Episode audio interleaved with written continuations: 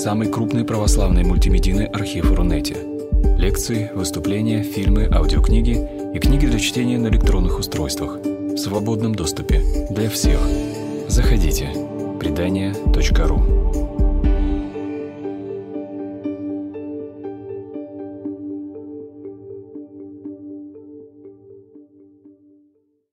нас тут ну, совсем чуть-чуть. Кто книгу прочитал уже? Поднимите руки. Ага, а оста- Наполовину. Наполовину в процессе. А кто вообще не брал в руки и даже не знает, о чем идет речь? Ты не знаешь даже, о чем идет речь в книжке? Круто! Я просто думаю, как бы там так поговорить, чтобы было интересно и тем, кто уже ее прочитал, и тем, кто еще не брал ее в руки. А, Давайте так. Мы сейчас чуть-чуть начнем, с Лешей постараемся. Леша, ты мне все-таки немножко помоги. Вот, раз уж такая ситуация у нас получилась. Вот, а, а потом просто, может быть, перейдем к формату вопрос-ответ. Вот. Или мы сразу начнем с формата вопрос-ответ. Потому что, например, вот я позавчера ездила в Арнинскую гимназию, меня пригласил директор, это православная гимназия, недалеко от Ростова. Вот. И э, мы там встретились с местными гимназистами. Ребята такие прекрасные, там 16-17 лет, человек 70 сидело в зале. И вот мы, они сходу меня начали расстреливать вопросами. И я поняла, что это прям вот самый клевый формат, который только возможно. Вот. Поэтому давайте так, я вам задаю вопрос, а вы мне. Как, как вам такой подход? Нравится? Ну, тогда так и сделаем. А можно еще представить э, Лешу? Леш, представься, пожалуйста, сам как по Да, все свои регалии. а, С- Субочев Алексей, миссионер-катехизатор, а, координатор по- портала «Наследие святых» переводческого. Вот. Ну, там стать, мои статьи на предание есть, поэтому... И мой добрый друг, к счастью. И, кстати говоря, вот один из тоже первых, насколько я помню, читателей уже вышедшей книжки. Тут есть люди, которые читали это еще даже в, в рукописи, которым я сильно сочувствую по этому поводу, Ну, потому что еще даже читали я нет редактированную версию. прочитал, пока ты еще, ты еще авторских экземпляров не получил, я уже ее дочитал. Да, поэтому именно вот в Ну, в этом общем, ты, был- ты был один из первых. Да мне его писали. Да, и тогда прежде всего я задам такой вопрос. Тем, кто ее уже купил, тем, кто ее купит, тем, кто ее собирается читать, тем, кто ее прочитал. А что вы вообще хотели прочитать в этой книжке? Вот действительно, история известная. Вот я никому не, проспойлерила сюжет, когда я, когда я его рассказывала. Написано на эту тему миллион всего. Зачем вы вообще ее купили? Что вы хотели там найти? Ну, наверное, в первую очередь, э, когда ты слышишь, что это девушка-богослов, молодая, то точно понимаешь, что там будет абсолютно свежий взгляд, который до этого нигде никогда не всплывал. Вот это заинтриговало, честно скажу, и именно это и не обмануло. Классно. То есть им- именно девушка-богослов, именно, именно свежий какой-то взгляд, который вот раньше представлен не был. Да? Отлично. Еще есть варианты? Зачем? Ну смотри, а, она с одной стороны история известная, Ну а с да. другой стороны такая уж она известная, да, то есть а, а, вот мы всегда вот Иуда предатель, да, но вопрос, если он такой предатель, если он такой циничный, то зачем удавился? Да, а, евангельский текст он оставляет этот вопрос, он не дает на него ответа. А святые отцы не дают на него ответа, они просто фиксируют факт. Да, предатель, да, удавился Я бы даже сказала, что они не просто какого-то глубокого анализа, зачем он это сделал и почему, не было. Плюс нужно понимать, что каждое поколение читает свое Евангелие и дает свой ответ на Евангелие. И э, то, что было нормальным ответом для V века, для X века, уже не подходит для века XX. Новый пересказ этой истории, то, что называется актуализация евангельских текстов, это остро необходимая для нас сейчас вещь. Все изменилось, общество изменилось, мы изменились, мы мыслим по-другому, мы мыслим не так, как святые отцы. И нужна вот эта современная актуализация, возможно, даже в чем-то более широкой, более глубокой, а, чем была нужна святым отцам, которым нужно было просто обо- обозначить, ну, предатель, предатель, все. У них не было этой проблемы, да, то есть вот эта психология, да, вот психология предательства. Перед ними не стояли такие вопросы, у них стояли свои вопросы, и они на них давали ответ. У нашего поколения и у, у нас, у, современ- э, у современного общества другие вопросы. И в том числе вот история э, Иуды, и мы задаем вопросы по этой истории, и вот ты дала на него ответ. Замечательно. Еще варианты. Я понимаю Лешу, я понимаю его катехизаторский пыл, человек, которому надо э, обращать людей ко Христу, новыми всякими способами. Твой ответ я понимаю.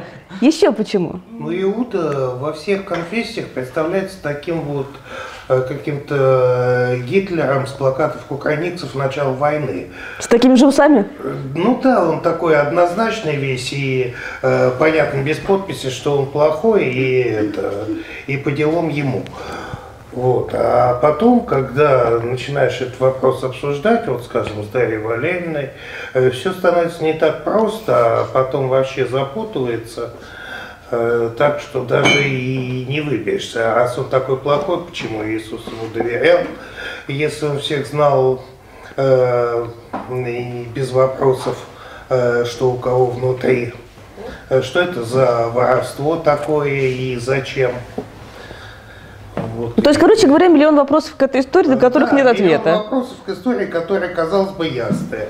Он э, предал, и раскаялся, но не покаялся, э, повесился и сейчас в аду горит. На Как вариант. самого. Да, на самом деле. А, ну, со мной все очень просто. Я ваш читатель еще с ЖЖ года так с 2007, наверное. Какой у вас был ник? А, это сложно Поняла. произнести, но неважно. Я не являюсь верующим человеком, я вообще не из тусовки, просто я верна в своих привязанностях. И сколь скоро я все это читаю уже столько лет, то да, я купила книгу. У меня сегодня был свободный вечер, и я решила прийти.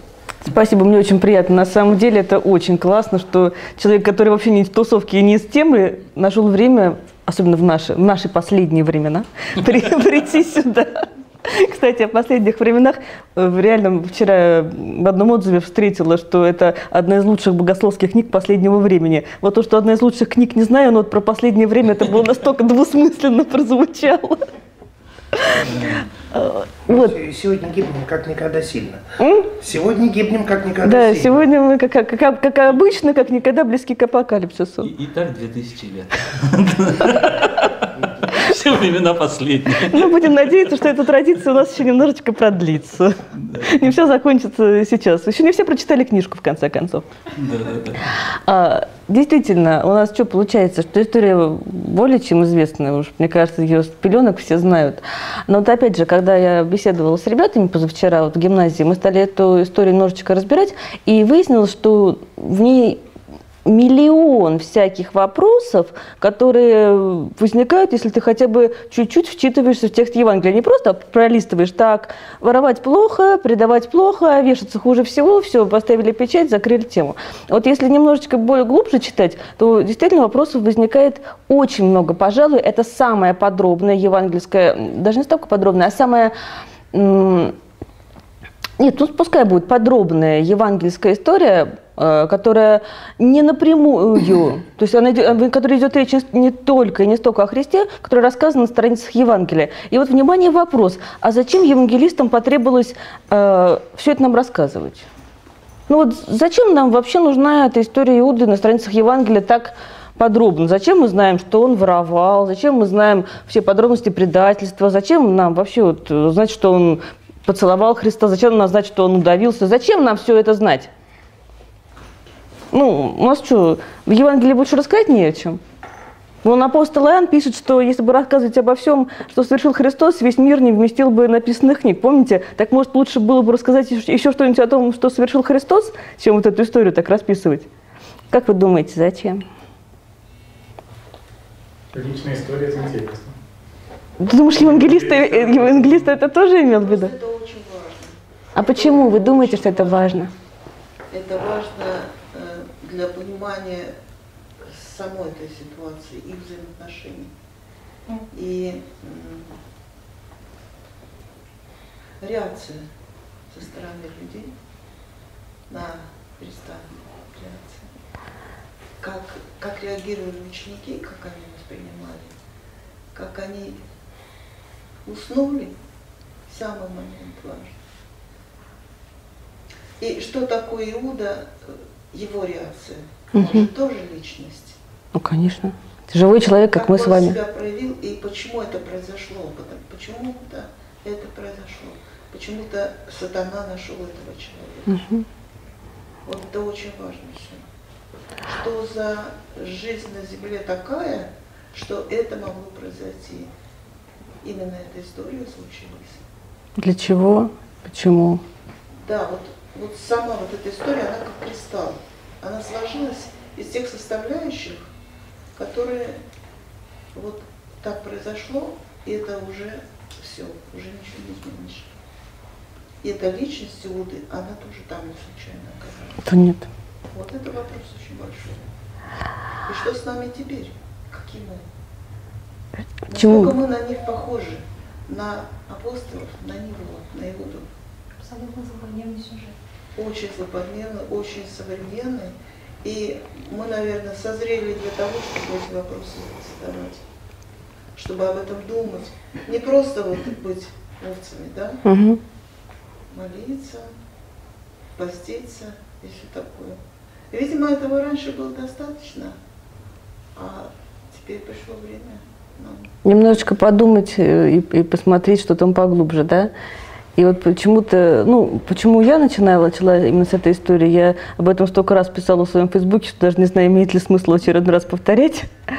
На всякий случай просто повторю для тех, кто кто-нибудь будет смотреть эту запись, что именно история Иуды стала моей личной точкой входа в Евангелие, когда мне было 15 лет. Именно из-за него я поняла, что все, что написано в Евангелии, это чистая правда. Он первым, он стал первым живым человеком священного писания для меня. Так уж получилось. Это мой личный апостол, который лично меня привел ко Христу. И именно из-за из-за него я начала задавать очень много вопросов, которые в конце концов и вылились в эту книгу. И действительно, все-таки это, это, это история, которая, казалось бы, как ты совершенно правильно сказал, с этими отцами оттолкована однозначно, и вот все отформализовано, все оценки вынесены, все э, пределы поставлены. Тем не менее, она век за веком, год за годом, раз за разом все равно возвращает к себе интерес э, и толкователей, и э, художественных авторов. В общем, оторваться от этой истории невозможно. Я не знаю ни одной другой такой истории евангельской, ну, кроме самого Евангелия в целом, которая привлекала бы внимание столько количества писателей, столько количества толкователей. То есть все равно эту историю все пытаются решить. Вот Самое популярное в мире предательство. да. за- Кстати сказать, да, вот когда я писала эту книгу, я думала, боже мой, да чего же парень гениальный пиарщик. Всего два события его жизни мы знаем, это предательство и самоубийство. Но знаем зато про него, знаем зато, зато про него абсолютно все. Это надо было тоже уметь. Ему бы в наше время работать. Вот. Э, Ну, что получается, что когда я вот читала все, всевозможные толкования к этой книге, не к этой книге, к этой книге пока еще нет толкований, я имела в виду к Евангелию, к этой книге, эта книга сама себе толкование, надеюсь. Вот, я видела, что все, кто обращается к этой теме, начиная от святых отцов и заканчивая э, лю- людьми, э, которые пишут художественные тексты, они не ставят перед собой задачу э, эту историю раскрыть во всех, во всех логических подробностях. То есть берется один какой-то маленький кусочек, ну, это вот, допустим, подход святых отцов, да, они берут каждый кусочек этой истории в отдельности и о каждом э, кусочке пишут какое-то отдельное толкование. Отдельно о том, что он был апостолом, отдельно о том, что он был вором, отдельно о том, что он был казначеем, отдельно о том, что он был предателем, отдельно о том, что он раскаялся и повесился. Э, Все их толкования, они очень разбиты вот на фрагменты. Если мы будем рассматривать все эти толкования одновременно, мы увидим, что они друг другу противоречат местами полностью. Ну, например, практически все святые отцы сходятся на том, что Иуда с самого начала э, нечто такого черного барана в стадии белых овечек. Он с самого начала плохо, он с самого начала саботажник, с самого начала э, худший из апостолов. Но при этом немедленно следующей же фразы они говорят, что Христос оказал ему высокое доверие, доверие в казну, например. Как мог Христос доверить казну человеку вот с таким вот бэкграундом, о котором мы только что написали, что он ну, худший из всех, непонятно. Ну, не даются ответы вот на такие вопросы, как из одного вытекает другое. И у нас что получается? Что какие-то куски у нас растолковываются, они очень назидательные, они очень такие э, нравоучительные, но они нам ничего не рассказывают об этой истории. Ты со мной согласен? Да, потому, ну, в принципе, э, святые отцы, они редко ставят себе цель трактовать именно э, историю Иуды, да. У них есть какая-то цель, какая-то вот педагогическая, да, ради которой они пишут. И для того, чтобы им вот эту мысль какую-то свою и вот эту свою какую-то идею, они историю Иуды используют исключительно как иллюстрацию. Они не говорят именно о нем. Они хотят преподнести какую-то мысль и в качестве иллюстрации берут историю Иуды. Согласна с тобой. А прямо писать, вот именно а, прописывать историю Иуду, у святых отцов не было такой цели, да, потому что ну, не стоял такой вопрос. Ну, им это просто было неинтересно. И, в принципе, я их понимаю. История, она, мягко скажем, не первостепенная. Э, Она идет параллельно страстям Христовым. Все внимание читателя обращено на другое. Святых отцов можно понять, что чего концентрироваться на этом человеке, когда в данную секунду надо, надо концентрироваться на совсем других вещах. Дорогие друзья, еще раз скажу, мы сидим камерно, поэтому если у кого возникают какие-то идеи, мысли, желание что-то сказать, просто говорите, ладно? Чтобы мы-то с Лешей... Леш, тебе-то я не говорю, ты и так скажешь все, что надо. Ты привычный, а кто народ непривычный. Просто нас здесь сегодня так мало, так приятно, мало, я бы даже сказала, так хорошо всех все видеть, так нравится. Да. Если вы позволите. Да, конечно. Э, Мне кажется, что, вообще говоря, евангелийская история без Иуды э, была бы э, многого лишена, прежде всего, той глубины, которая как бы есть именно в отношении учеников и э, в отношении церкви. Потому что это точно так же, как э, история с древом познания добра и зла и с древом жизни. Ну, выбрал бы Адам древо жизни. Ну, все, конец. Да, и вся Библия нафиг, нафиг как то в анекдоте. Дальше Библии нет. А, то есть мы, в общем, как бы э, говорим о глубине Библии, о духовном откровении, именно в силу того, что Адам как раз выбрал дерево познания добра и зла, и все мы оказались там, где мы оказались. Но именно это, э, этот выбор, он обозначает свободу, и он обозначает вот, э, глубину, как мне кажется. Вот в данном случае выбор Иуды, такой ужасный, да, он обозначает тот э, ну, совершенно широчайший диапазон свободы, который предоставляет ученикам Иисус. Людям, я бы даже сказала, в принципе, Людям, в людям. принципе, потому что, конечно, 12 апостолов – это микромир.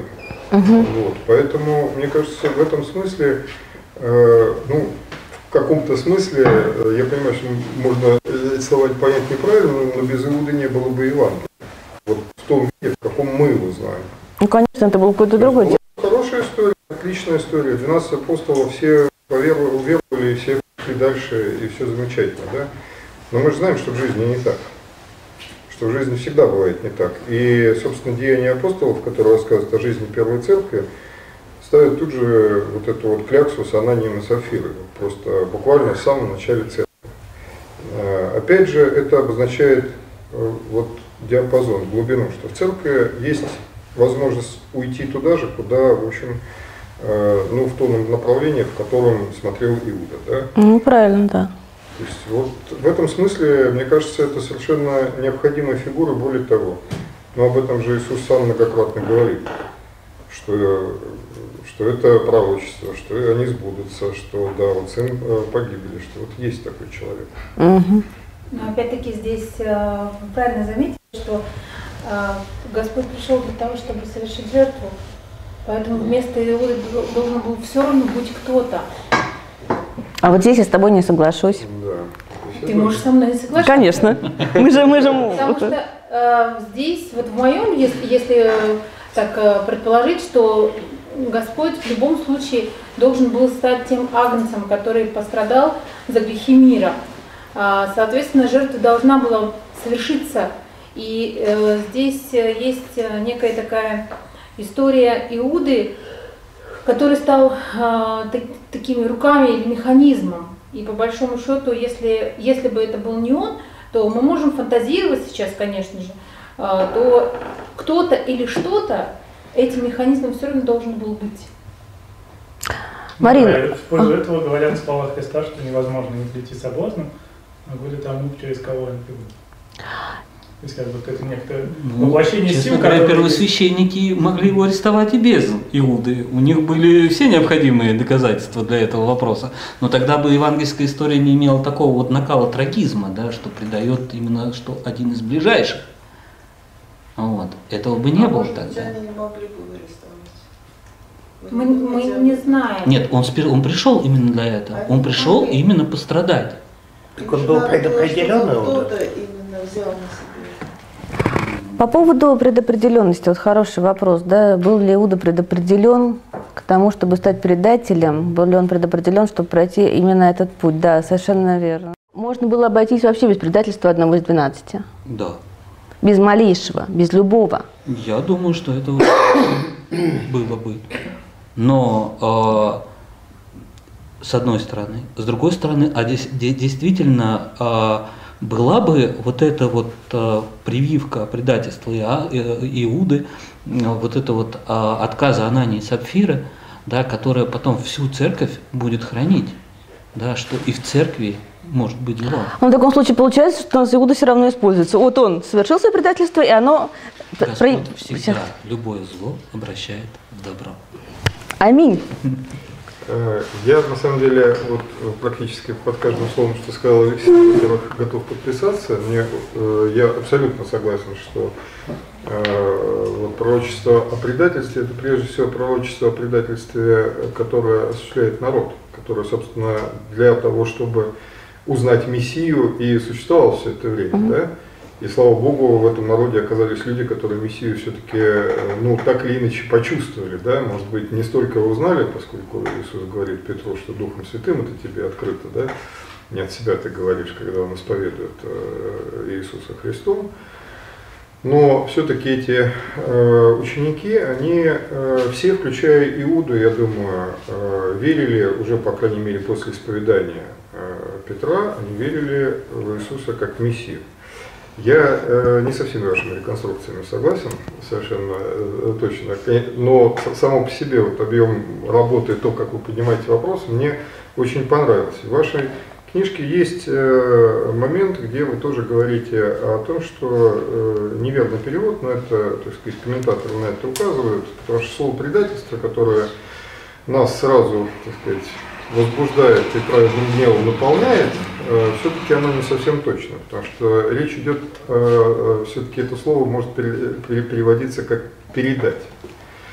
И в этом смысле, э, мне кажется, что э, история Иуды – это личная, прежде всего, история. Она, конечно, ложится, но она как бы ложится э, не потому, что она э, в пророчестве, я имею в виду, не потому, что она должна была произойти, а потому что и Иуда, ну вот как бы оказался тем, кто предал. То есть народ предал по-своему, да, распни его, а Иуда предал, это его личная история. То есть это его личная свободная воля, Да. которая совпала с пророчеством и сделала, э, в котором, скажем так, пророчество сбылось, хотя оно могло сбыться, в общем-то, и другими способами.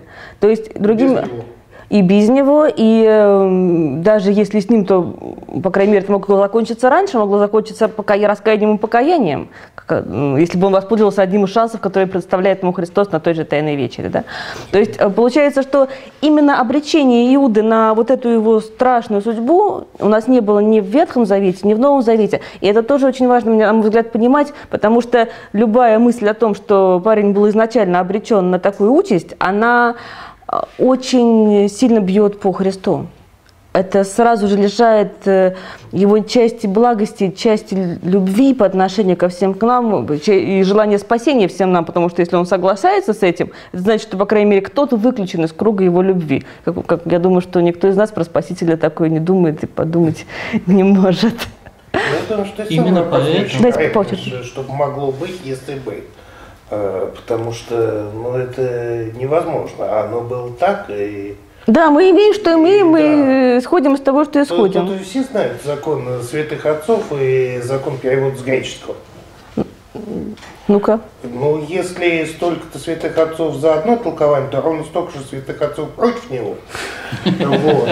А закон перевода с греческого это, что если цитату на греческом прочитать одним образом, то будет одно, а то что цитату другим образом будет прямо противоположное. Вот ты знаешь, по поводу... Да, что-то я с тобой не согласна ни в первом... язык. Да, ни, в- первом, ни во втором. По, по поводу Иуды, по крайней мере, они, все- однозначны. почему она должна Просто была быть вопрос, так, если бы не было. Э, попытки Христа спасти Иуду да, то есть они просматриваются даже без твоей книги прекрасно а, по самому евангельскому тексту. Зря я ее написал. Ты, ты, ты, их, э, ты их раскрываешь и делаешь более явно, потому что ну, их можно пропустить, их можно не заметить. Да там вообще всю историю можно прочитать без меня, честное слово. Внимательно читает, да, то есть видно, если э, Иуда изначально предопределен к предательству, зачем Христос его пытается остановить? Да, это было бы странно. Очень было бы странно, что Христос делает вот, ну, какие-то напрасные действия. но Христос никогда ведь ничего зря не делает, никогда правда? ничего не делает зря. А он пытается его остановить, он пытается его как-то... э, что ты делаешь, остановись. Я вижу, что ты делаешь, да, то есть я вижу, я читаю тебя, да, я, я, я- я понимаю, что ты задумал, не делай этого. Согласна с тобой. То есть, по крайней мере, мы можем полностью отбросить идею, что э, парень был предопределен к предательству с самого начала. Ну, мы дурака валяли, писали кальвинистскую концовку. Мы. Да. Ну, твои. опять-таки, э, воины у креста, они же не были предопределены, что они будут именно кости бросать, а хитоны. да? Нет, И могли шахматы одежде сыграть. кидали жребий, да, старший просто пришел, забрал хитон, и все, да, и, и пророчество не сбылось, да, то есть, ну как-то. Нет такого предопределения. Меня, Пророчество э, это пророчество. Я немножко с другой стороны, можно Ага. зайду, задам вопрос. Да. Э, То, чего в книге не обсуждается, но э, мне интересно ваше мнение знать. Иуда один из апостолов, про которых достаточно много рассказано. Да? Ну, понятно, что Троица, как бы Петр, Иоанн и Иаков, да, которые везде сопровождают Христа, о них достаточно много рассказано. Ну, есть еще там истории, там, не знаю, про Нафанаила, там, про Левия Матфея и так далее. Э, И про всех этих апостолов, про которых ну, достаточно сказано в Евангелии, мы знаем об их обращении. Э, Про всех про них рассказано, как это было, как Христос, вот, или они увидели Христа, или их кто-то привел. Как вы думаете, вот как человек, который вот так вот прожил э, вот эту вот всю историю, да, э, ну, вместе с апостолом, почему э, нам евангелисты не говорят о, об его, о его обращении? И как-то это остается в тени? Да, это хороший вопрос. Мы не знаем, с чего все начинается в Иуде.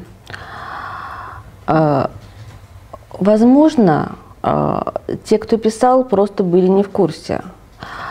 Это я сейчас добрасываю просто версии. Мы будем сейчас, если хотите, мы это все сейчас пообсуждаем. А, Потому что это все-таки Иуда, он единственный южанин среди северной компании, и, по крайней мере, поначалу вряд ли они там друг другу особенно доверяли, вряд ли он особенно с кем-то делился подробностями своего личного обращения. Все-таки они там друг друга любили, ну, прямо как русские украинцев, украинцы русских на, на текущий момент. Вот. э, Поэтому просто евангелист, э, писавший об этом, мог быть не в курсе, а Дух Святой мог просто не пожелать ему это открыть, ну, потому что счел, что это не важно. Возможно, было не написано, чтобы не э, давать читателю лишний повод его жалеть. Потому что если, если слишком много о нем узнать, то можно слишком много о нем э, и подумать. Не все же э, будут сразу о нем думать плохо. Может быть и так, потому что у нас, в принципе, у нас не так уж много сказано о нем хорошего, скажем так, в Евангелии. А, а это был бы исключительно положительный момент. А какие у вас есть варианты ответа? Ну, э, против первого варианта... э, А, а кинь сразу за есть? Сво- нет, Сейчас, свои. Я попытаюсь, э, я задал вопрос не потому, что у меня есть за- заранее заготовленный ответ. Я пытаюсь рассуждать в данном случае вместе с вами, поскольку вы вот два варианта предложили, то э, хочется сразу их обсудить. Давайте. Первый вариант э, достаточно вероятен, и он вполне согласуется э, ну, с моей, так сказать, версией Мгм. того, что произошло. Ну, вот имеется в виду финал, конечно. А, но все-таки там есть за и против, да, то есть э, за, что Иуда держался особняком до самого конца и общался в основном с Иисусом, да, Э, но все-таки они три года провели вместе. Поэтому, ну, вы понимаете, да, то есть три года бок о бок, э, спали там под одними деревьями, там, да, ели один хлеб, э, присутствовали на одних и тех же чудесах, и в конце концов Иуда с кем-то в паре ходил для того, Проповедовал, чтобы проповедовать, кстати. изгонять бесов, исцелять. Кого-то же обратил, кстати, сказать. Ну, может быть. Мы этого, конечно, точно не знаем. Точно не знаем, но он ходил. Вот, а, поэтому вероятно, но э, в то же время есть что-то, что говорит, что э, ну, не на сто процентов, да.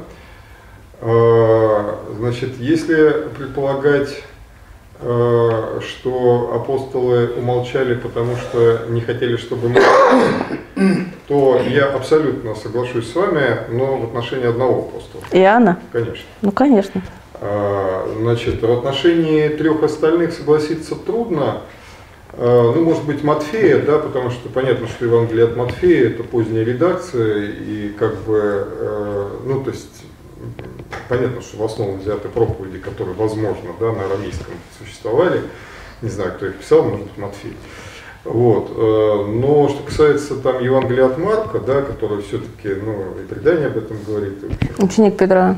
ну да, ученик Петра, э, что он умолчал бы, Петр умолчал бы вот о том, как пришел Иуда. Ну, не знаю. Или Лука, например, который вообще характеризует свой труд как исторический фактически, да, что он вот исследовал все до мелочей. И он тоже говорит об Иуде достаточно в своем Евангелии, но тем не менее вот этот момент упускает. Сейчас попробую сказать. Но э, все-таки я с вами, наверное, с первой версии больше соглашусь и сам думаю. То есть э, ну, я просто представляю себе это э, и согласен с, с вашей интерпретацией, вот, особенно в начале, да, Иуды, что я думаю, что он держался свысока. Иудеи смотрели на Галилеян свысока всегда. Южанин и северян, Ю- да. Южане, северян, да. Ну, иудеи, потому что, понятно, иудеи, Иерусалим, Мессия придет, он иудеи и так далее. То есть, Из э, рода Да- э, из Давидова. рода Давидова, конечно.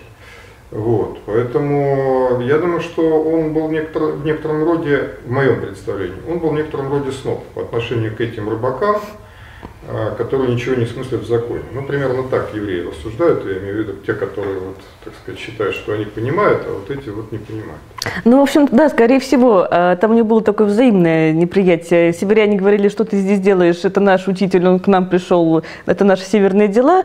А он на них смотрел и говорил, ну, вряд ли говорил, то он против один, против одиннадцати. Ну, ну, так, ну, он совершенно точно думал, что вы, ребята, закона не знаете. Похоже, он не ничего не знаем об обращении апостола Фомы. Об этом тоже нет в Евангелии. Мы ничего не знаем об обращении Симона Зелота.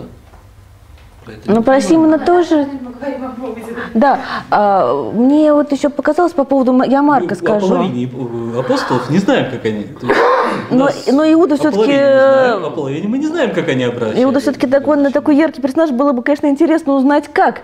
Но вот по поводу Евангелия А от, Марка. Какая в этом есть духовная польза? Да? То есть Евангелие написано... Ты сейчас украл мою фразу. Ну, Вот зря я тебя сюда посадила. Спасибо, Леш, дорогой. Мы не знаем, исповедовали ли они свои грехи друг другу. Очень вероятно, что да. Мне лично бы вот очень бы хотелось, конечно, знать, как Иуда обратился. Это, ну, это лично мне просто, мне все про него интересно знать. Особенно учитывая, какие вопросы мне иногда задают про него на интервью, я бы хотела бы знать про него гораздо больше. А то я этого не знаю. Вот, а по поводу э, Евангелия от Марка и то, что это действительно было написано как бы со слов Петра.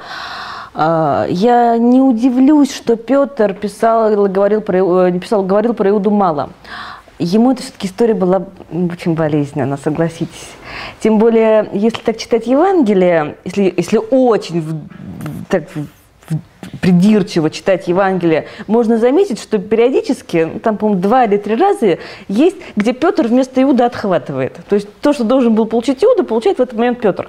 И у меня такое ощущение, что эти люди, ну, настолько, вот они были разные, настолько они были разные по характеру, такие они все были вот не похожи, может быть, они еще и дружили немного, ну, хотя бы ну, в каком-то смысле. И для Петра было особенно тяжело, что это случилось вот именно с этим человеком. Он просто не хотел об этом говорить. Может быть, из-за этого. Возможно, евангелистам не хотелось бы в принципе освещать эту историю и рассказывать, да, как он, откуда он взялся, как пришел, как обратился. Потому что лишний раз э, вспоминать о человеке, который предал, совершил такое, ну, достаточно тяжко. Тем более, что это был близкий долго человек. вместе, Да, это родной человек. Мы можем, конечно, долго рассуждать, но они в любом случае были долго вместе, они совершали очень много всего вместе. А, жили, ели за одним столом, а, учились у одного человека. И здесь как раз это как э, сказать плохо о своем брате. Ну, совершенно верно. Просто Ты- рассказывать о том, что я сейчас вам расскажу, как обратился от человека и что, к чему он пришел в конце, да, просто не напоминать вовсе. И даже не столько, вот, может быть, плохо, потому что они рассказывают о нем плохо, но вообще они рассказывают о нем чистую правду. Но вот самим себе рано травить. Ну, что вот было так хорошо в самом начале, что был он один из нас, и вот, и вот так кончилось. Может быть, так, вот это умолчание из-за этого. Вот не хотелось самим себе рано расстравливать. Может быть, и так. А может быть, потому что все-таки сам смысл этой истории Весь ее акцент падает на последнюю ее часть, и чтобы не распылять внимание того, кто будет читать, чтобы не, не думать сразу обо всем, скажем так, да? Чтобы читатель прочитал и вы- вычленил из нее все, же главное. А вот все-таки, вот, подходя к этому вопросу, а что главное это в этой истории? Вот кто читал, кто не читал, как вы думаете, что главное в этой истории? Нет, не, не в моей книге, бог бы с ней. Э, В библейской истории, что главное в истории Иуды? Зачем мы читаем эту историю? Зачем мы знаем, хорошо, мы знаем, что он предал, потому что это непосредственно касается Христа, но зачем мы знаем, как он закончил? Ну, Ну. мне кажется, это, ну, в целом, это и одна из идей Евангелия о том, как Бог действует через людей. Мгм. Ну и, соответственно, Иуда, ну там разные другие персонажи, это о том, как действует не только Бог. Ну там даже есть это, прямо сказано, сатана вложил Иуде в сердце, например. И мне Мгм. кажется, что вот, ну, как, как он действует и что бывает. То есть Иуда это как такая иллюстрация к тому, что может быть с человеком, например, если, если он э, согласится на тандем с сатаной. Ну, типа, Как, как, как вариант. Еще, еще какие варианты есть? Ну вот, ну, читаем мы вот эти вот несколько строчек про самоубийство. Но согласитесь, все-таки, если так сесть над ними подумать, ну хотя бы пять минут, э, можно понять, что это вообще история страшной невозможной трагедии, страшной боли. все-таки суицид это не самое легкое решение ни в чьей жизни. Это ужасная вещь. Особенно такой суицид, как повешение, это вообще страшная штука. Это мучения, которые даже сложно описать. Хотя я все равно постаралась. Но это сложно. Так э, зачем? Зачем мы это знаем? Отвечать по твоей книге или по Евангелию? Ты же мой хороший. По совести отвечай, по совести.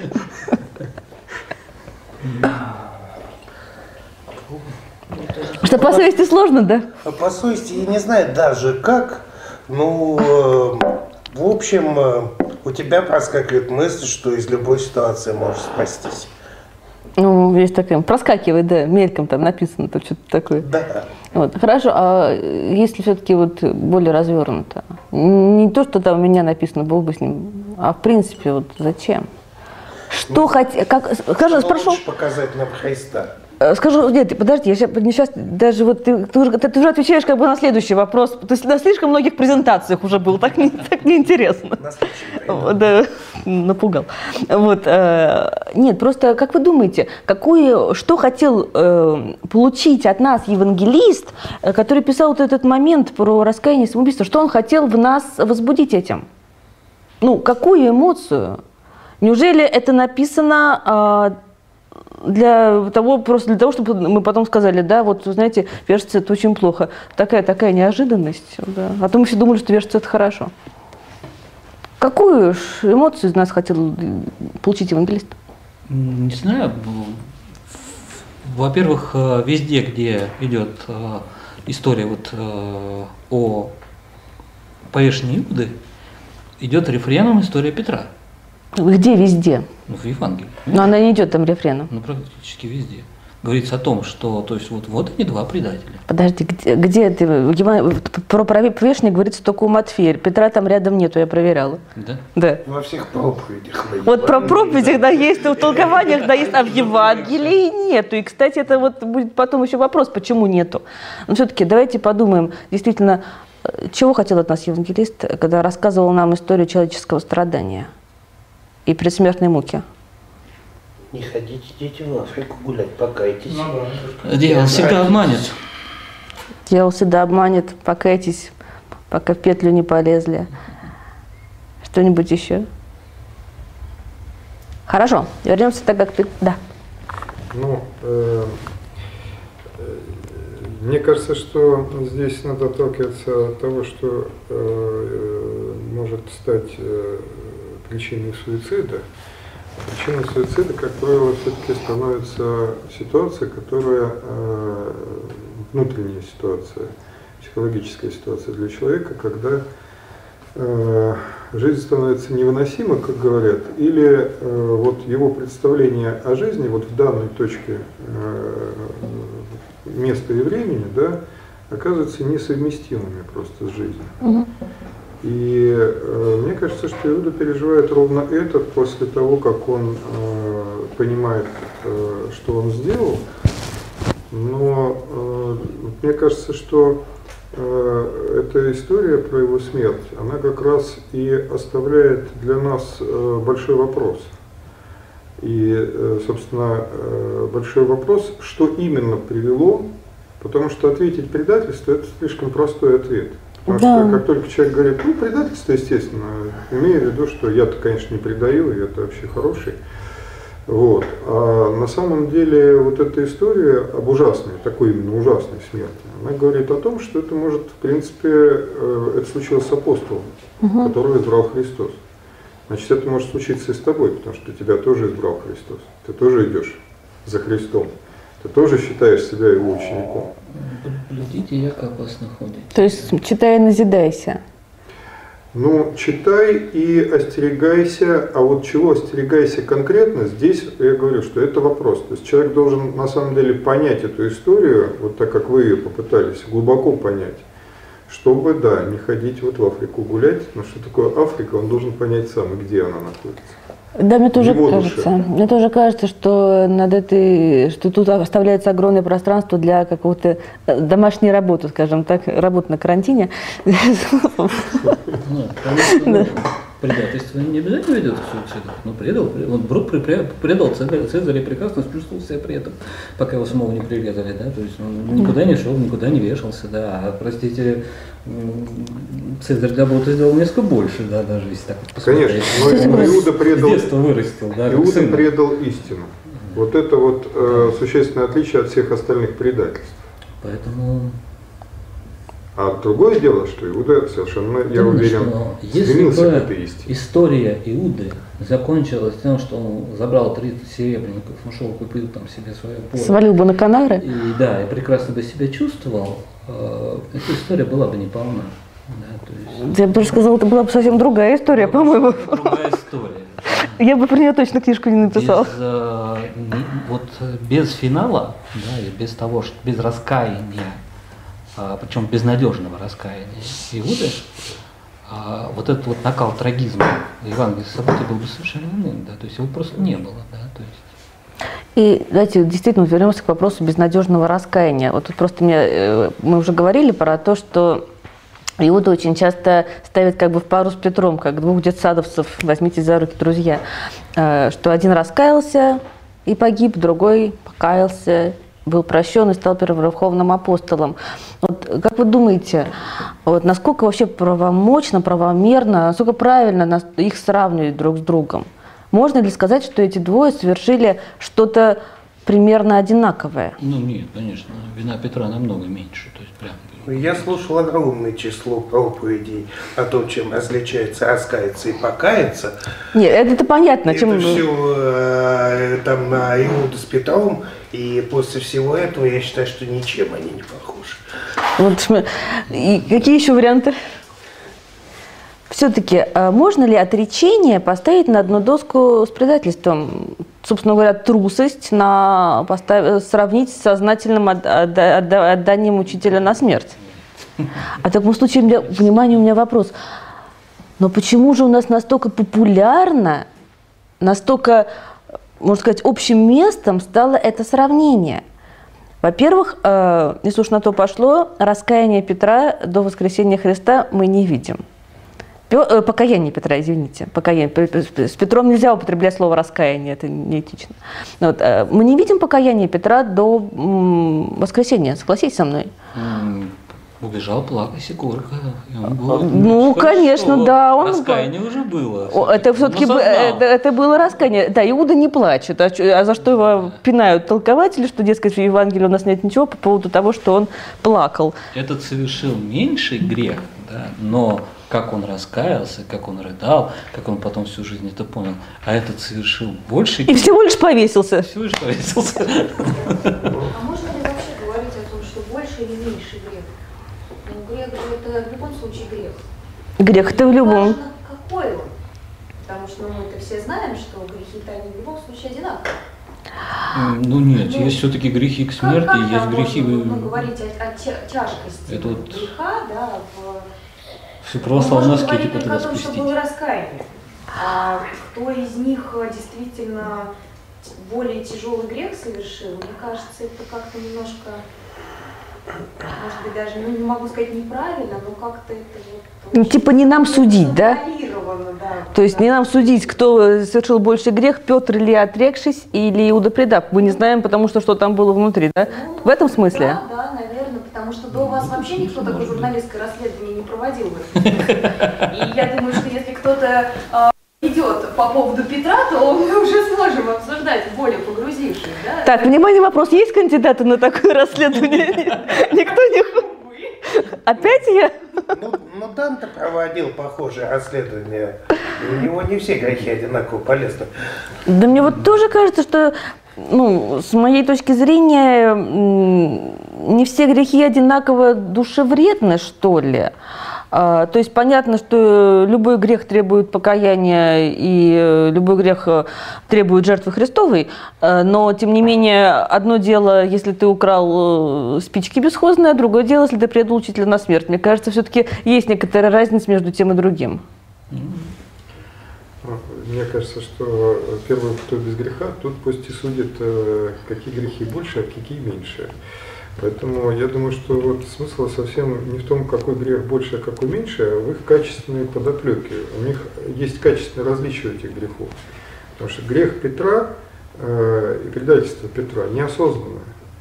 Он осознает, что он, более того, это, это же ему Христос пророчествует, он осознает, что он совершил только когда пропел петух.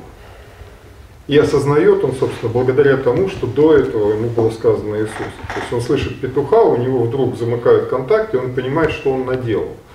И вот он идет и горько плачет. То есть его действия, они, ну, как инстинкт самосохранения. Вот ты попал в страшную ситуацию, да, тебя, так сказать, взяли фашисты, да, и ты там лопочешь что-то, да, и потом вдруг понимаешь, что ты, среди прочего, мог там, не знаю, рассказать, где твой партизанский отряд находится. Да. Да, так помимо прочего. из партизанского отряда ночью тайком к тем же фашистам и сообщаешь, где они находятся, а потом возвращаешься туда в отряд и делаешь, что ты как будто не Вот с. Иудой совершенно Разные вещи, Он совершает э, абсолютно от начала до конца спланированное, осознанное действие. Он единственный из апостолов, кто знает, что делать.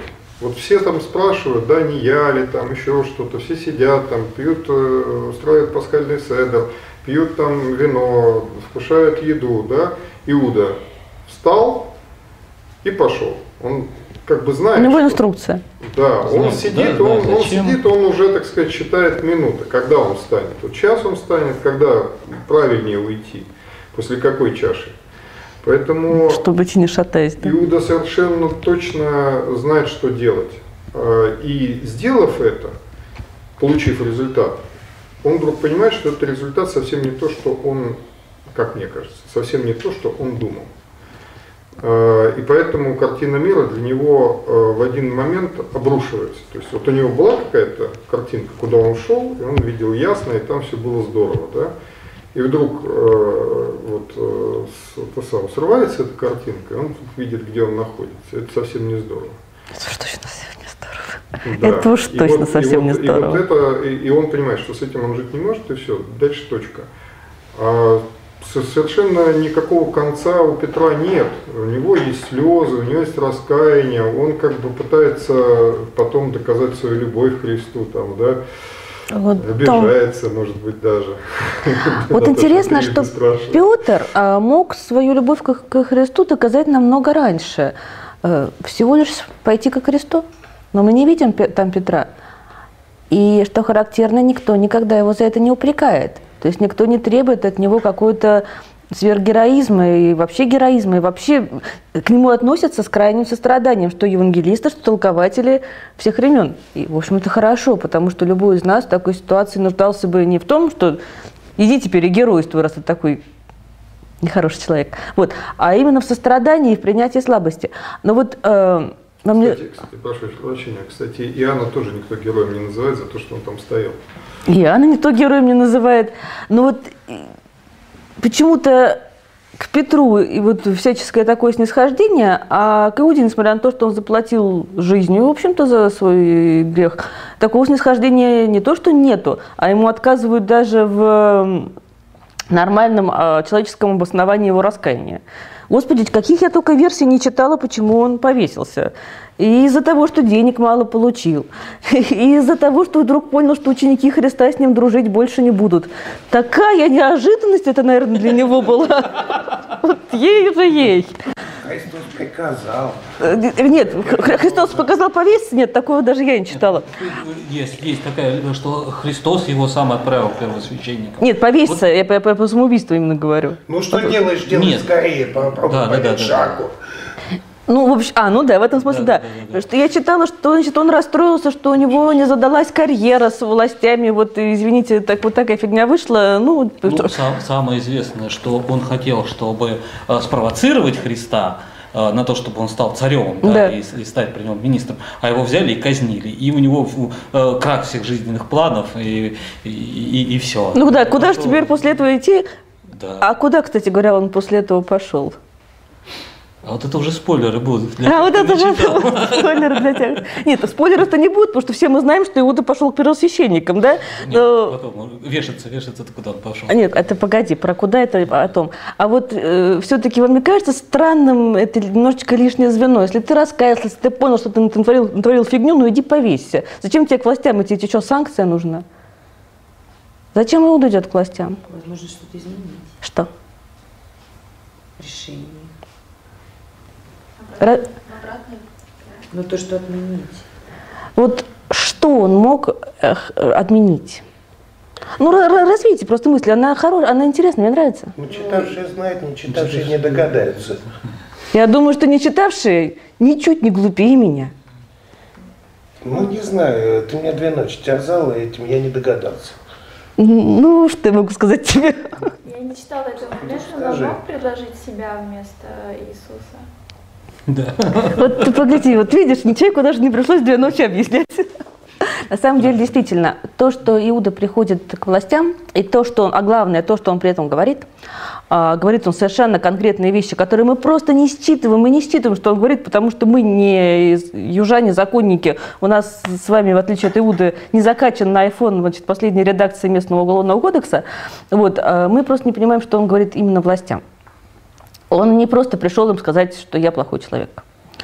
Э, Помните, да, вот эту фразу «согрешил я, предав кровь неповинную». Собственно говоря, Иуда просто э, делает явку с повинной.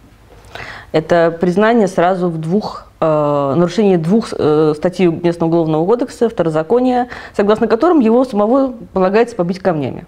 Ну, я пришел, пришел, сказал, здрасте, я совершил умышленное убийство с отягчающими обстоятельствами. Вот. То есть действительно, совершенно верно, Иуда этим приходом хотел переиграть все, он хотел отдать властям подлинного виновника, то есть себя, чтобы спасти невинного, потому что он называет Христа невинным.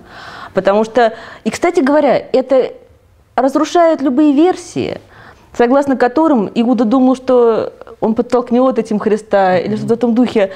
Потому что если бы Иуда увидел э, в Христе того, кто его разочаровал, то есть Мессию, который не проявил себя лжецаря, он бы никогда не назвал его невинным. То есть совершенно точно он идет спасать Христа, уже отлично зная, что весь мессианский план, по крайней мере, тот текущий момент провален, что Христос уже совершенно явно не станет царем Израиля. На тот текущий момент я напомню, что Иуда не читал Евангелие, он его даже не писал. Вот, у него нет под рукой книжки, в которой все написано, как у нас с вами. И он идет, и при всем том, что рухнули надежды трех лет его жизни, рухнули абсолютно все надежды, он идет, пытается отдать себя на смерть ради того, кого он называет невиновным. И вот на этом месте, внимание, вопрос. Как вы думаете, нельзя ли это счесть за дело покаяния? Безусловно. Мне кажется, это... Юридически. А? Юридически, да. Да по-всякому. И, юриди... и, что? и юридически, и богословски, и психологически, и по-человечески. А по-человечески нельзя, да? Нет, э, я, э, я как раз, э, поскольку у меня другая версия, да, вот именно финала, и почему это, я думаю, что нет. Я думаю, что ну, насчет сердца не получится обвинить, оправдать Иуду здесь. Юридически да, то есть он приходит и действительно фактически э, по э, нормам Синедриона все должны были бы отыграть, потому что если находится свидетель, который, э, вот его обвинили, да, э, если находится свидетель, который свидетельствует против, э, э, ну, так сказать, вот этого обвинения, то обязательно должны собрать Синедрион и рассмотреть свидетельство этого свидетеля. Этого не делается, просто его игнорируют. Ну да, ему выдается бомбиловка в зубы и иди отсюда. Христа же в принципе арестовывают на основе его показаний. Нет. Э, а, он э, идет, предает Христа как, учить, как ученик, да, и он говорит на Христа обвинение. И стража идет по его показаниям. И теперь он отзывает свои показания, говорит, я давал ложные показания, я ложно. А им уже не надо. Они уже сами набрали свое обвинение. Им уже не нужны показания Иуды. Точнее, антипоказания. Антипоказания. Я- не антипоказания, не показания. Я с они- этим не соглашусь, что его, э, э, вот с этим я не могу согласиться так вот легко, да, по крайней мере, что его, э, э, значит, арестовывают на основании показаний, да, потому что решение об его аресте было принято давно. Я считаю, что э, его не арестовывают по одной простой причине, которая в Евангелии написана, да, потому что они боялись народа. А кто- боялись народа они тоже не потому, что они народа-то боятся. Они боятся не народа, они боятся римлян. Они боялись народа в том смысле, что народ может устроить какую-то заваруху, вступиться за Иисуса, начнется свалка, придут римские солдаты, и дальше все покатится, как обычно в Иерусалиме было в эти времена. Ой, ну не глупее они нас с вами были. Уж прислали там шпиона и ночью его где-то поймать, вот так вот подкараулить. Они могли бы Нет, минуточку. Да, сейчас, можно, можно я скажу? А, Пожалуйста, можно я, можно я влезу в ваш диалог? Э, э, Тут вот какой момент. Действительно, у нас есть э, рассказ о том, что на планерке у Каяфа было решено э, брать Христа после Пасхи. Но тут приходит к ним Иуда, и у них резко меняются планы. Они забивают на всякую опасность. Им уже все равно, что там подумают римляне. Им срочно надо арестовать Христа вот прямо сейчас. Там от момента предательства до момента ареста проходит полтора если там смотреть по Евангелию, ну, немножко. То есть, э, а- и они, они спешат настолько, что они даже не озабачиваются найти других свидетелей. Утром они потом будут судорожно искать, кто бы так засвидетельствовал Вот- против вот Христа. Именно поэтому они не искали, то есть им не нужно было свидетельство Иуды, им нужно было его содействие. они Нет, они же что-то от него услышали такое, что заставило их быстро переиграть планы. То есть какое-то лжесвидетельство он на Христа все-таки принес. И принес настолько яркое и настолько серьезное в их глазах обвинение, Зачем тогда они, э, тогда Иуда, который перевел туда, куда он делся? Почему он не остался в доме э, первосвященника, да, где был предварительное следствие? он остался, он был на суде. А, Отлично. Почему они тогда искали э, свидетелей и не находили, как написано в Евангелии? Может быть, он просто уже не высовывался, потому что, может, он что-то Ну, уже... конечно. Ну, конечно. А Совет. потом еще раз э, сходил, ушел, пришел. Вот Ну. я в это, простите, Дарья, э, вы затро- затронули Нет, тему, пожалуйста. я- да, я с этим категорически не могу согласиться. То есть э, решение первосвященника абсолютно самодостаточная вещь. Но надо же понимать, какое место занимает первосвященник, который э, э, ну, разговаривает э, на языке упреков с самим Понтием Пилатом. То есть э, решение просвященника практически все, его, так сказать, э, воплощение это был вопрос времени. Я Согласен, что Иуда сделал то, чего они совершенно не ожидали. Вот они абсолютно, чего они действительно не ожидали. Они ожидали, что придет такой человек и сдаст им Иисуса. Да еще э, вот э, они просто настолько обрадовались, что да, Вопрос конечно. А понимал ли это Иуда? Нет, я думаю, что Иуда вот вообще... поэтому он и приходит к ним. Он-то думает, что я пришел, я сказал, он Он Иуда не присутствовал на совете а, Синедриона, когда они сказали, лучше умереть человеку, э, чем всему народу. Иуда этого не знал, Иуда не читал Евангелие, как правильно Да. сказал.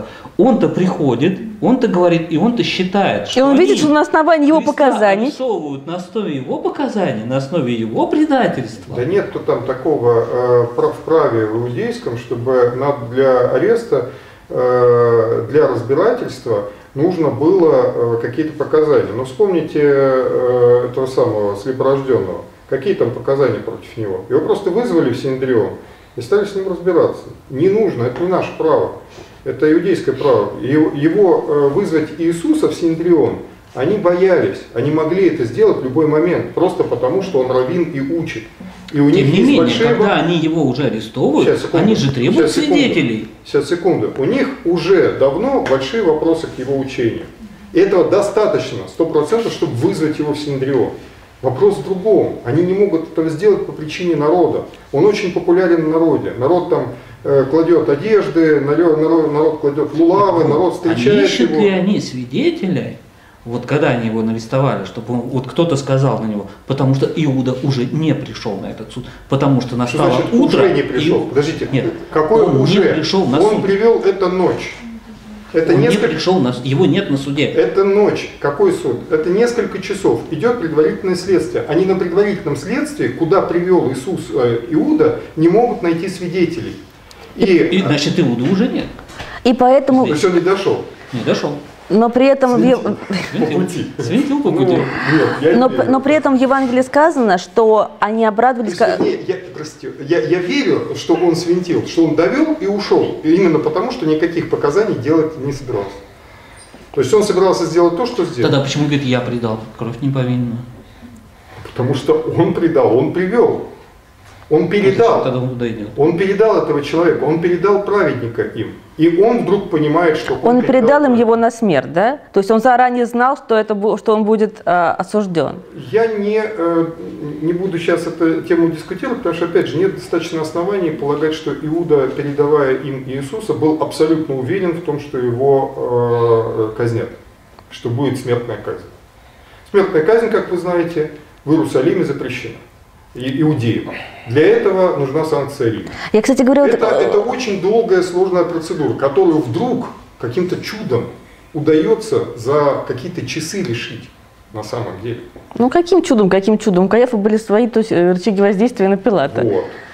Вот. Такое чудо Но, тоже но, мне. но, но надо сказать, что чудо, я вам скажу, в чем Пилат мог совершенно легко послать Каиафу так далеко. Просто Каиафе, конечно, пришлось бы потом Ну, писать пытается письма. это сделать, его послать. Послать письма, он пытается это сделать. Писать письма Там Цезарю, возможно, засылать послов, как это было раньше, да, когда э, там э, этого самого смещали кого там Архилая, там, ну, то есть там целый ряд там этих ребят, да, все время сопровождалось тем, что э, приезжали послы в Рим, их тоже там принимали месяца два, они ждали в очереди, да, на прием к Цезарю, а иногда и больше. То есть могла возникнуть совершенно долгая история. То, что произойдет вот так вот быстро, то, что вдруг аргумент Каиафа так легко сработает на Пилате, который не хочет, который всей, всей душой сопротивляется этому. Потому что э, я думаю, что, конечно, не из-за любви к Иисусу, Да уж точно. а исключительно из-за того, что ему не хочется под дудку Каиафа плясать. Но вдруг этот аргумент его э, задевает. Мы не знаем там всей ситуации внутренней, да, на каком там волоске в данный момент висела власть э, Пилата, там, да, и были ли против него еще какие-нибудь. Мы знаем, что э, Иосиф Флавий описывает Пилата как э, коварного, жестокого, и против него было множество жалоб. И его, в общем, как бы, в принципе, э, там терпели, потому что никого другого особо не было, я так понимаю, не было кого поставить в эту Иудею. Другого дурака туда ехать не было. Место ссылки, да, это же мы знаем, что это место ссылки. Неспокойная Иудея, обычно она бунтует. Вот, поэтому я вот с, с этой частью не могу согласиться. Ну, это совершенно не Насчет, обязательно. насчет, да, насчет того, что у Иуды э, было свидетельство. Э, то, что он, э, у него был план, да. То, что он привел в соответствии со своим планом Иисуса и передал его властям, это тоже сто процентов да. То есть я вообще, когда читаю вашу книжку, вот когда вы пишете, что он сделал, ну вот как бы, потому что в Евангелии это не написано, что он сделал, то есть что это значит, да, я всегда э, говорю да. А потом вы рассказываете, реконструируете, а почему он это сделал, да, то есть какие причины. Вот здесь я, э, ну, на, в половине случаев не согласен. Вот в данном случае это Хорошо, что хотя бы в половине согласны уже, приятно. Это реплика в трансляции. Иуда был единственным учеником Христа, который любил его абсолютно искренне, поэтому и повесился и не мог жизнь предать. Ну, если он его любил абсолютно, то зачем предал? Минуточку, ну, в таком случае ну, надо провести опыт на всех остальных 11. Вот если бы они предали, не повесились или нет? Вот так довольно странное, дов- довольно странное испытание. Сначала предай учителя, а потом про, про повесься или не повесься и докажи им свою ис- искреннюю истинную к нему любовь. Э, Я, да. Я вот э, с этой точки зрения, которую озвучили, э, э, согласен э, в значительной степени, но с оговоркой. Э, э, здесь важная очень оговорка. Я думаю, что Иуда думал, что он любит Христа. Он, и поэтому личное мое мнение, что именно это и объясняет его поцелуй. Он думал, но при этом он так же, как, вот, э, знаете, пример, э, есть такой замечательный священник Оза, который поддержал ковчег Завета, Мгм. помните, да? Он так же, как э, вот этот священник, э, да, у которого вдруг возник свой план по, по поводу того, как ковчег довести и как сохранить его. Да? И вот он этот план привел в действие, и, э, в общем, как бы оказалось, что это смертельно опасно. Да, оказалось, что не Я то. думаю, что Иуда тоже привел свой план в действие, оказалось, что это смертельно опасно. И когда он это осознал, а осознал он тоже не до конца. Я, честно говоря, думаю, почему еще вот этот момент так важен а, э, его смерти. Я думаю, что это как раз момент максимального безверия Иуды в Иисуса как Христа.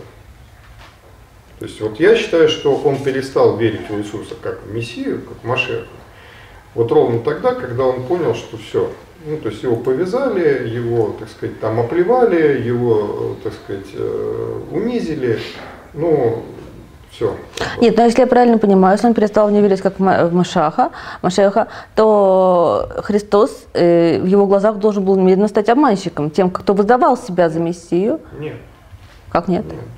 Он же, Христос же говорил о себе как о Мессии, открывал это своим ученикам свой мессианский Ну, так план. любил, то зачем предал? И, да, опять же, в чем смысл предательства? Я думаю, что э, если, опять же, в контексте того времени, да, э, когда мессиями объявляли себя там чуть ли не каждый год э, кто-то, да, и кто-то более успешно, кто-то менее успешно, а если взять даже более поздние времена, когда Раби Акива объявляет Барковбу э, мессией, да, и, в общем, никто не сомневается, и даже когда Барковба гибнет, да, в общем, довольно все это странно, да, э, это- его тоже никто, так сказать, не перестает считать мессией. Поэтому я думаю, что э, здесь проблема именно в Иуде, то есть Иуда перестал считать его мессией.